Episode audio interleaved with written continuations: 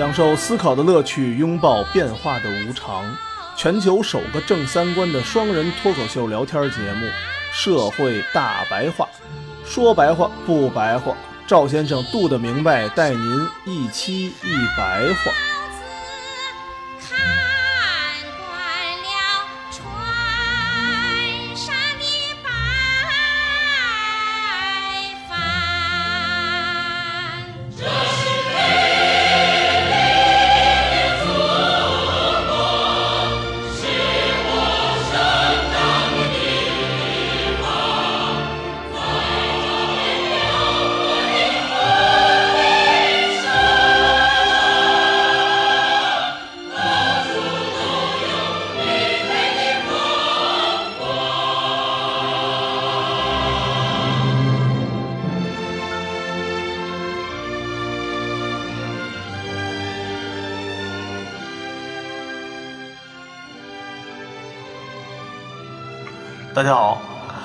迎收听《社会大白话》。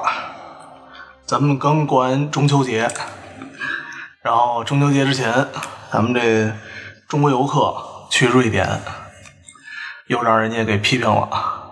啊，这次还动粗了是吧？主要的纠纷就是这个算不算动粗？理论上被扔出去，哎，这也不好说。具体的真实真相到底什么情况，咱们其实也在在国内吧，没有设身处地的，不也不好判断。一开始好像是驻瑞典大使馆发出来的这个事儿，他的意思啊，就是近期中国游客在瑞典遭到这个公务人员粗暴对待。对，无理取闹。对，说这个去这个瑞典玩去的时候要注意，是怎么回事儿？说是这个一家人啊去瑞典这边玩去了，然后他那个房啊订错了，他定的是九月三号的，结果他九月二号啊夜里就到了，嗯，那没地儿睡嘛。其实这种跟，尤其是啊，是去欧洲，你这种时差问题，特别多人搞错，对因为你就差一天，对，没地儿睡呢。你要知道这个带着俩老人嘛，非常的麻烦。爸爸妈妈嘛，然后人生地不熟的，那边又冷，又不像咱们这儿似的，嗯，吃个夜宵就熬过去了。那老头老太太哪受得了啊？那么多对天对对谁都不认识，就赖那儿不走了。尤其是这个瑞典，又被网上一直流传，瑞典啊、挪威啊，多么多么的有人权，多么多么民主，多么多么的高福利。对对对，呃，所有的好事儿，人家都是占了的。都是占了。他就误以为说他去了之后，人家也能像对待普通公民一样，然后对待中国的公民。对，反正最后呢，就是跟酒店交涉呢，就是没有什么结果，然后这酒店就报警了，这警察就给他们给给扔出去了，给扔到坟地去了，主要还给扔到坟地去了。然后第二天嘛，还是不到第二天啊，视频就爆出来了，嗯，这家游客呀，在人家门口啊，就那个大妈呀，一哭二闹三上吊，嗯就喊那个杀人了。大妈会说英语呢是吧？好像是那个男的说的。反正把这视频爆出来以后呢，舆论就开始分出两边来了。一边觉着中国人啊丢人现眼了，咱们这个素质低啊，已经把脸丢到国外去了。说人为什么给你扔坟地？就是说你在那儿一哭二闹三上吊，嗯，你把中国的这个哭闹的这种行为啊给带到国外去了，还带到一个最文明的国家了。号称最文明的国家。号称是最文明的国家啊。另外一波呢，就是爱国主义的这种民族主义的啊，就觉着这个我们不管到底中国人这个行为到底是嗯怎么样，但是没犯法嘛，对，也没有威胁到他们的国家安全，所以你这个扔到坟地去，你就是歧视。两拨人就开始互骂起来了。怎么都能打，对什么理由都能掐一架。对，本来定这个话题啊，到这块儿就完了。嗯，结果啊，咱们过中秋节的时候啊，出了个新事儿，就是这个这个瑞典电视台也啊，不省心 真是，哎呦，真是猪队友要说，啊，他自己弄了一个辱华节目，啊，而且电视台这个节目啊，好像叫瑞典新闻，它是一个新闻的节目。是一个公共国家公共频道是吧？是一个公共频道，它这个电视台不是一个私人的电视台，好像是花纳税人钱的那么一个电视台。嗯，最牛逼的是中间有一段啊，他给翻译成中文了，就是他电视台本身的人找了一个会说中文的瑞典人，把那段文字直接翻译成中文了，然后他还把这段视频啊发到优酷上了，就是专门给中国人看的。这段就是让你们少来。啊，这段话说的什么呀？回头如果能把这音频截下来剪进去啊，就剪进去；剪不下来，我就直接念一下。没事，可以录音，这咱咱都能对记住解决。先口述一遍啊啊，说中国游客不要在历史建筑前面拉屎。嗯，说如果你手上有屎呢，要记得洗手。说如果你看到呢，瑞典人呢牵着一条狗回家呢，那不是午饭。真讨厌啊！是啊，我们之间的文化差异啊，是我们吃饭的时候不拉屎，还是我们拉屎的时候不吃饭？我忘了这句话怎么说的啊，啊，大概的意思。还有一个 icon。这个 icon 呢是中国人蹲坑，然后底下是一大便，手里捧着一碗饭，然后俩筷子插着，就是一边吃吃饭一边拉屎，还戴了一斗笠帽，类似于清朝的那种官帽，就是现在越南比较流行那对，个一个侧面那种 icon，哦，打一叉子，吃饭的时候不要拉屎。还他妈特意做的，真无聊特。意做了一个。说另外一个文化差异呢，是中国人呀是种族主义者，但是我们这里呢有黑人、有犹太人、有穆斯林，甚至有同性恋。在瑞典呢，每一个人都是平等的，我们不歧视任何人，但是中国人除外。欢迎来到瑞典，但是如果你们表现不好呢，我们会打你们的屁股。这是瑞典电视台说的，他找了一个会说中文的瑞典人，老外对，你说多讨厌这个，欠逼劲儿的。还得发在优酷上了。嗯，现在优酷已经没了，给删了。啊，是已经删了。嗯，但是你从别地儿还能搜着。哦，本来啊没有这段视频啊，这事儿就过了。这事儿就过去了，不至于说这么多。而且我还想琢磨呀，通过什么能把这个白左奉为天堂这个瑞典啊，把他这个后边这个虚伪给揭露出来。嗯，正好逮到了。我是想，我这百年音乐是吧？你知道，我正想这个顺序呢。结果他来一视频，哎，来了一视频，我真 真的真是如入东那个东风是吧？就不怕这个神一样的对手啊，就怕猪一样的队友，等于相当于这个他们这个白左阵营里啊，出了一个猪队友。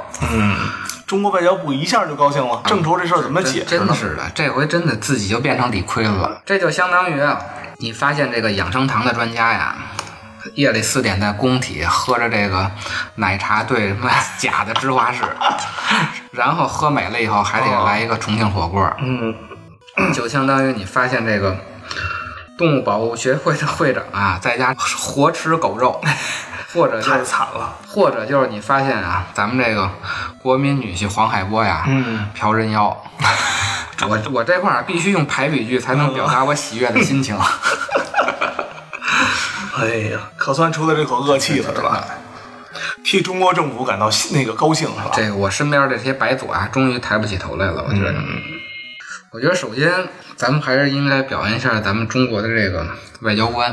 混到部长级别的人，通常 智慧还是比我们高多了，对，对吧？这我们还是比较的愿意去，其实有机会可以把中国的各种政策呀、发言什么的，有机会可以找出一期来，咱们好好分析分析。他们这么说背后说这个外交语言哈，外交语言，或者咱们老说听不懂，对，我们听不懂，可以找一期咱给它摘一摘。非暴力不合作，你说这词说的多绕啊！对，这个事儿出来以后啊，咱们这个驻这个瑞典的大使啊，首先是发表抗议，还是在这个出现这个辱华视频之前，嗯。我们就开始跟这个瑞典官方进行交涉了。主要交涉的重点不是游客闹不闹是一个什么冲突，嗯。他也不关心酒店到底有没有侵犯权益，嗯。主要的交涉就是执法瑞典机构。对你的执法机构是不是公平对待每一个来你这儿的游客了。嗯，我们中国人去了以后，你是这么对待的；如果穆斯林去了，也是这样的情况。穆斯林估计当场两个警察就见血了。你是不是也给 也给人扔坟地你？敢不敢这么干？对，黑人来了，你是不是也给人扔坟地去？对，警察也见血了。如果你给别的人种的人也扔到坟地去了，那我们就没有什么疑义了。我们再考虑细节问题。对如果说你就是中国人，你给扔坟地去了，那你这个就属于不公平对待。那个瑞典还有公平法案，他们讲究文化多元嘛，对每一个种族的人你都要一视同仁。现在他们这个公平法案都快到动物身上了。这么夸张啊？对，就是说他们为为了追求平等啊，已经开始走极端了。至于酒店有没有歧视啊，其实无所谓，因为酒店代表的不是公权力，顶多说他一个服务态度不好。对，你可以投诉。对对，其实，所以我们没纠结于这个酒店的方面的问题，这个家庭的方面的问题呢，也没有纠结，因为你没有涉及到国家安全层面啊，你只能说它不文明了。对，小打小闹嘛。所以我觉得咱们外交官啊，还是有外交智慧的，这都是在这个视频出来之前的这个交涉。咱们国内的舆论啊，对这个问题出现两方面的讨论了，一个就是认为他们这一家子给中国人丢脸了。嗯，尤其这个大妈坐在门口啊，想杀人了是吧？就得喊杀人了。但是啊，我在想一个问题啊，咱们现在觉着咱们民族有劣根性，觉得咱们现在这种一哭二闹三上吊的行为是一个素质差的表现，到底是不是真的素质差？或者咱们怎么问呢？是从什么时候开始觉着咱们民族的这种文化是一个不如西方文明的一个文化？这个时间点，大家其实可能还真的没有具体讨论过。这个其实是一个国民性的演变过程，并不是说咱们打一开始就觉着咱们这个民族的文化是差的，觉着咱们民族是有劣根性的。咱们先看看西方人对咱们的印象，在这个晚清啊，西方人来这个中国之前啊，西方人觉得中国也是一个文明帝国，嗯，就是一个什么礼仪之邦啊，最聪明、最有礼貌的民族。后来英国有一个叫马格尔尼的人啊，带了一个使团来了中国以后啊，回去想法就变了，就就就是来中国考察的意思。来中国真正的考察一下，原来都是 都是听说的，那传说不都是好传说的，对，都说中国啊什么是最礼貌的民族啊，礼仪之邦啊。但是回去以后的总结就变了，说中国是一个沉沦在卑鄙的暴政下，皇帝昏庸暴虐，官吏贪赃枉法，百姓生活在棍棒竹板的恐惧中，他们紧逼妇女，残杀婴儿，奸诈残酷，胆怯肮脏，对技术与科学一窍不通，对世界一无所知。他考察回去以后的四十年以后，就鸦片战争了，给中国打得满地找牙。这不是给做了印证了吗？，对，就做了印证了，对世界一窍不通的印证嘛。所以呢，这人傻钱多。对，所以这个鸦片战争以后啊，对我们自己的文化呀，有一个特别深刻的反思。在这个之前，中国人啊，都觉着自己是这个世界的中心。所以中国呀，对啊，嗯，其他的都是藩属国，每年上咱们这儿朝拜来。然后呢，南边的人呢是南蛮，北边的人呢是北狄，西边的人呢是西戎，东边的人是东夷，反正没一个词儿好听的。你看这南蛮，这蛮字底下是虫字边，嗯这北狄犬字边儿对，，左边是犬字边，都是动物。就咱们中间是人，其他人都不是人。这是咱们啊，在清朝鸦片战争以前，康雍乾盛世的时候还不是这样的。那会儿外国人来了以后，不给皇上磕头，你们这是野蛮民族。嗯咱们认为咱们这文化是最好的文化。嗯，但是从鸦片战争以后，一百八十度大翻盘了就，到这个晚清，咱们开始搞洋务运动的时候啊，咱们只是觉得呀，鸦片战争的这个失利啊，只是技术上咱们落后了，但是咱们的文明还是好的，所以张之洞提出来的叫“中学为体，西学为用”。体和用啊，是中国哲学这个原来的老词儿。按现代翻译啊，体就是本质，用就是表现。嗯，他提咱们不是天天嚷嚷吗？对透过现象看本质。对，透过现象看本质。所以呢，他提出是中学为体，西学为用。他办的那个汉阳铁矿厂开始搞洋务运动，搞实业。但是呢，文明还是好的，还是要以中学为中心的。但是啊，搞了很长时间的洋务运动啊，到了一八九四年甲午海战的时候，一打仗又凉凉了，又输了。所以这个中学为体，西学为用啊，又凉了。就他妈狗屁了。又狗屁了，就觉着呀，这个师夷长技以制夷啊，不行了。说我们要师夷长制以制夷，发现啊，我们落后的并不是用，而是体，就是中学这个体又给推翻了。就是比人家落后，所以呢，我们辛亥革命了，我们把这个帝制的这个体也给推翻了。不但要技术上西化，我们要在政治体制上也要西化。于是呢，就到了辛亥革命了，咱们就把溥仪给轰下去了，咱们就成立民国了嘛。但是民国以后啊，又出了一个事儿，就是一战结束了，咱们在巴黎和会上玩了命的在这儿谈判，最后的结果呢，就是呢，人家英法美把他妈的胶东半岛，就咱们第二期说的，嗯把胶东半岛从德国人手里头给到日本人手里头了，就是明明就是你自己的东西，然后人家互相在分。人家分，人家互相传。人家互相在传，您作为一个一战的战胜国啊，狗屁没落着。嗯，那这一下啊，国民啊又一次的进行反思，就觉着体可能都不是最关键的问题，我们可能从文化上啊就是落后的，一直在挖掘这个思想根源呢，就爆发了五四运动了。五四运动呢也叫新文化运动嘛，完全的推翻这个。中国传统文化，我们不是政治体制上的问题了，我们是整个中华文明上出现了问题了。这这要从文字都要改啊。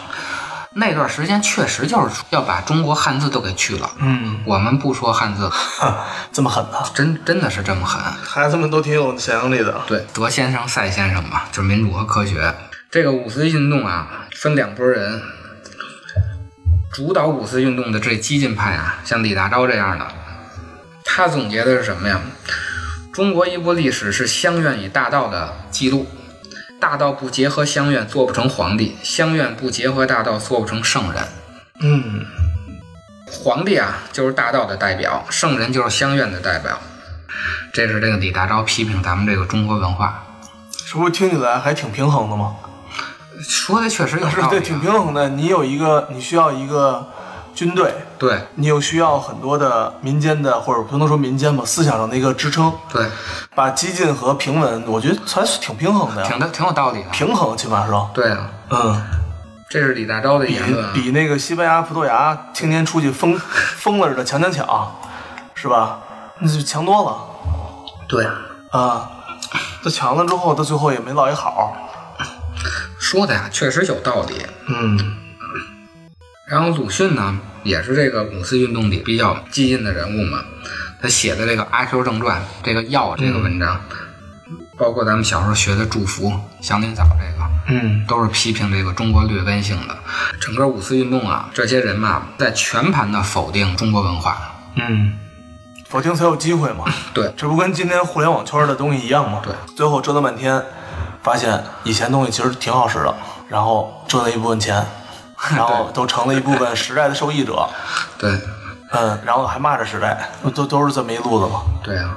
所以鲁迅啊，弃医从文嘛，改成致精神。对，改成治精神了嘛。但是同一时期啊，跟这个五四运动唱反调的，其实还有保守主义的人物，其中之一就是咱们之前说过这钱穆，他其实就是一个保守的，他在这个晚清到民国之间呀，也在做中西文化的对比，但是他是向着中国文化的。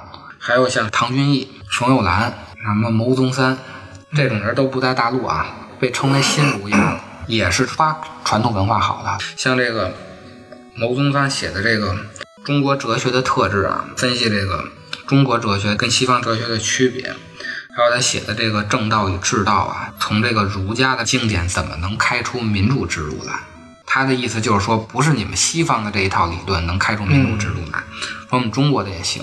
包括这个钱穆写的《中国历代政治得失》，他是在分析中国从秦朝到清朝这种皇权与相权之间的这种平衡。说一开始这种政治制度，并不是说完全的中央集权，是我们的相权越来越弱，皇权越来越大，也和日本这个似的，是是是本来皇上都是吉祥物。对，这段时间过去以后呢，就到了咱们新中国了。六六年到七六年这段时间，这段时间呢，有一个口号呢，叫破四旧。嗯，天天老人就是家长应该都最什。么什么都要砸。横扫一切牛鬼蛇神有一篇文章。从这段时间过去以后，一直到改革开放八五年，有一个叫博洋的人写了一个《丑陋的中国人》，这个可能稍微老一点的这个文艺青年可能都知道这本书。哇，那得多老的呀！丑陋的中国人也是批评中国民族劣根性的，你没发现吗？嗯，从这个晚清一直到改革开放以后，我们呀，从清朝以前的认为自己的文明是最牛逼的、自以为是，变成了现在自惭形秽。等于这一百年我们是有一个转变的，并不是说我们一上来面对这种去瑞典旅游这种情况时，我们就认为我们的文化是天生具有劣根性的，我们这种一哭二闹三上吊这种行为，或者我们这种不讲究契约精神的，只讲究就是人情社会的，是一个不好的文化。一开始不是这样的，是这个一百年咱们被人打成这样的。嗯所以到了这个改革开放以后啊，咱们提出一个精神文明和物质文明双重的这个发展，两手抓，两手都要硬。是这不天天记得记得当时说的这个吧？对，但是呢，到了二零一八年了吧，咱们发现呢，咱们是物质文明上去了，精神文明没上去，嗯这是咱们认为的啊。嗯咱们认为只一头硬了，另外一头没硬。所以呢，二十世纪末的时候啊，这个费孝通就是咱们第一期说的这个学者啊，他总结了一个呢是什么？长期以来啊，中国思想界关于中西文化的争论啊，归根到底是在西方的强烈冲击下，现代中国人究竟能不能继续保持原有的文化认同的问题。而在这个晚清的中西文化的对峙中啊，咱们中国的知识分子在一开始就认输了。嗯，你知道吗？语文课改分了，你知道吗？不知道语文课改成两百分了，加了五十分，加了五十分。然后，呃，英语我英语降没降分我不知道，我没有具体看相关文章。语文是涨分了，涨了两百。然后呢，并且呢，很多学校好的学校，呃，国家给予了自主招生权。自主招生权里面呢，它就会相面临相应的一些文学课题，就比如，然后它的主要自主招生啊，它是针对你的综合能力之外，然后加强你在文学和那什么上的一些一些东西。就比如说，比如说古代的某两个文学家啊，如就你如何看待这两个文学家文斗？是郭沫若吧？郭沫若是不是跟谁文斗过一次啊？斗过，确实斗过。郭沫若和谁斗的那是啊？俩人文斗的，你如何看到这俩人文？你如何看待这个问题？这就不是正常的正常孩子能解答的事儿。这个晚清的时候，中西文化一对撞啊，咱们知识分子就认输了，咱们就默认啊，中国的文化天生的就是有劣势。嗯其实呢，这个文化只有区别，但是它没有一个好坏的区别，嗯它只是不同。但是因为咱们在科技上让人给揍了嘛，所以咱们分析来分析去，最后分析成咱们的这个文化是劣等文化。就是推卸责任到最后没有地方可推卸了。对，所以呢，就像你说的这个语文。从一百五到二百分啊，包括咱们又把这个儒家的传统要返回来啊，嗯就是在确定这种文化自觉。不要觉得咱们自己的文化是一个不好的，并不是文化的优劣，这是一个制度的这个问题。之前我说的这个，如果咱们驻马店现在是硅谷，那那豫剧就是流行文化；如果东北是底特律，那这二人转现在就是嘻哈。就是中国有二人转是对吧？，那在美国现在最火的就是叫美国有喊麦，不是中国有嘻哈了。尤其现在经济全球化以后啊，整个全人类啊都面临着一个文化转型。嗯中国文化怎么走向现代化？嗯这是一个近二百年知识分子一直在探索的一个问题。咱们把他们到底怎么探索的留给下一期。你看过了好多美景，你看过了好多美女，你迷失在地图高地每一品尝过夜的巴黎，你踏过下雪的北京，你收集书本里每一句你爱的真理。你说不出你爱我的原因，你说不出你欣赏我哪一种，你说不出在哪个场合我曾让你动心，说不出你心里。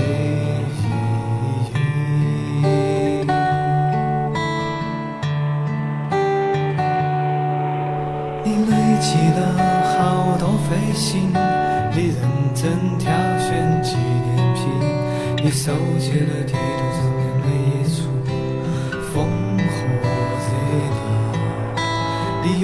好热情的岛屿，你埋葬记忆的土耳其，你留恋在电影里头不真实的场景。你说不出你爱我的原因，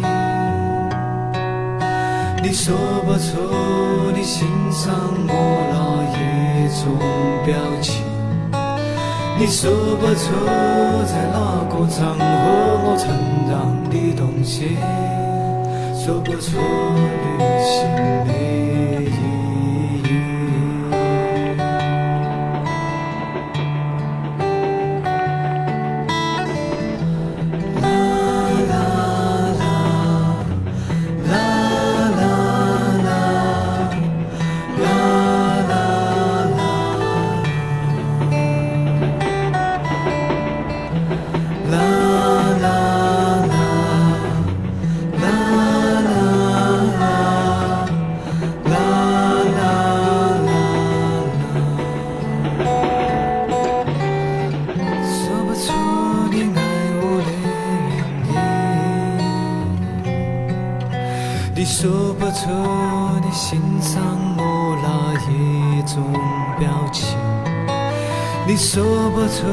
出在哪个场合我成长的东西，说不出旅行的意义。你说不出在哪个场合我成长的东西，说不出旅行的